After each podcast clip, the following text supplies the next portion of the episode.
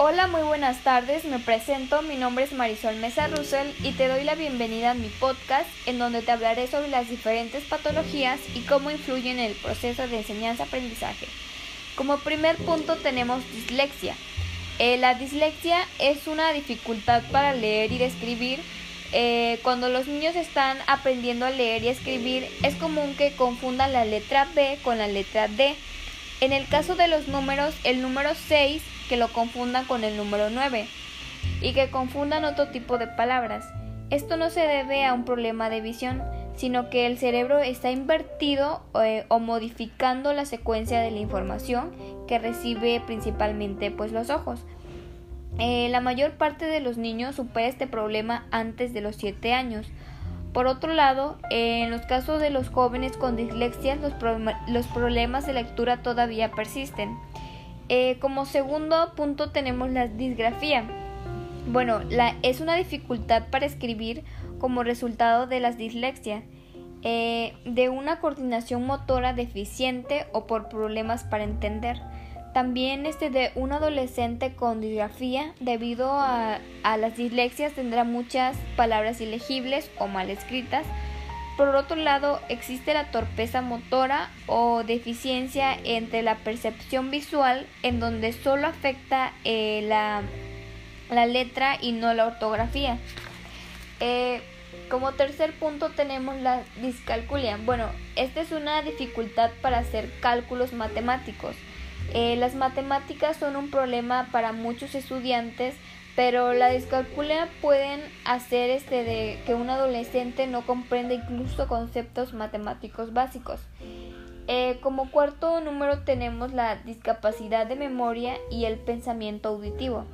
Bueno, aquí las discapacidades de, de memoria perdón, y el procesamiento auditivo incluyen la dificultad para comprender, recordar palabras o sonidos. Es posible eh, que un adolescente escuche con normalidad y sin embargo no recuerde las partes importantes que es de esto y es porque este, su memoria no está almacenando ni descifrando de manera correcta. En el caso de los jóvenes con trastornos de procedimiento auditivo central, el zumbido de un ventilador o los sonidos típicos de una clase pueden inferir eh, con el aprendizaje del alumno.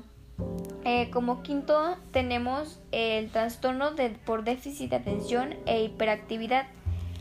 Eh, aquí, bueno, las pautas elaboradas por el panel de expertos en medicinas en salud mental y educación están dirigidos a los médicos de atención primaria y bueno, aquí también este, entran también los padres. Y también el 4% y el 12% de todos los niños de edad escolar tienen trastornos. Por lo general, el primer paso eh, para diagnosticar eh, la afección puede hacerse sin éxito hasta que el niño tenga aproximadamente 6 años. Como sexto número tenemos este, las pautas para el diagnóstico que influyen eh, de la siguiente manera, que son las evaluaciones que deben ser iniciadas este, de por el médico clínico de atención primaria en el caso de que el niño muestre signos de problemas escolares. Eh, también este, al, al diagnosticar el trastorno por déficit de atención e hiperactividad, eh, los médicos este, deben de usar los criterios de moral, es decir, los problemas que afectan de manera negativa eh, la función académica del niño. También este, de la evaluación debe incluir información obtenida directamente de los padres o de los cuidadores, como también este del profesor del aula del niño. También deben incluir problemas de aprendizaje y el lenguaje, agresión, problemas de disciplina, depresión o ansiedad. Eh, como séptimo número tenemos este, las pautas del tratamiento que incluyen las siguientes este, recomendaciones.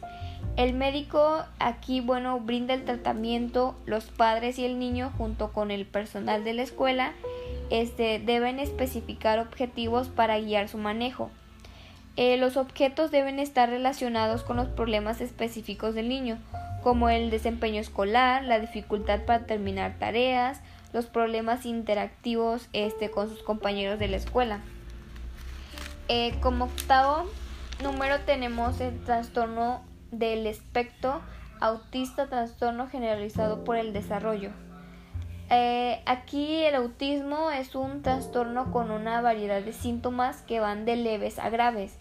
Es decir, las etiquetas como autismo clásico, síndrome de Asperger, el trastorno generalizado eh, del desarrollo no especificado de ninguna otra manera eh, son confusas, por la que los jóvenes están este, estas, estas afectaciones perdón, tienen muchas características en común como capacidades sociales deficientes, hipersensibilidad a imágenes y sonidos, dificultades para adaptarse al cambio y otros intereses distintos.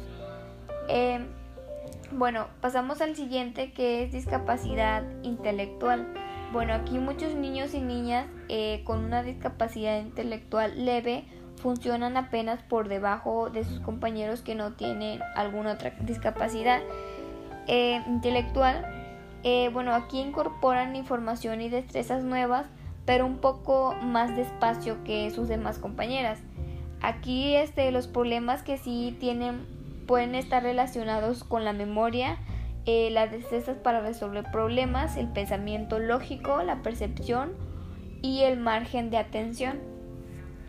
bueno, y al último que es un diagnóstico de discapacidad intelectual como primer punto tenemos este, las limitaciones significativas en dos destrezas esenciales de la vida cotidiana o más, que son la comunicación, cuidado personal, lectora, escritura, etc. Y como segundo número tenemos las afectaciones eh, que deben estar presentes antes de los 18 años. Bueno, y eso ha sido todo de mi parte y espero te haya gustado mi podcast y nos vemos en el siguiente.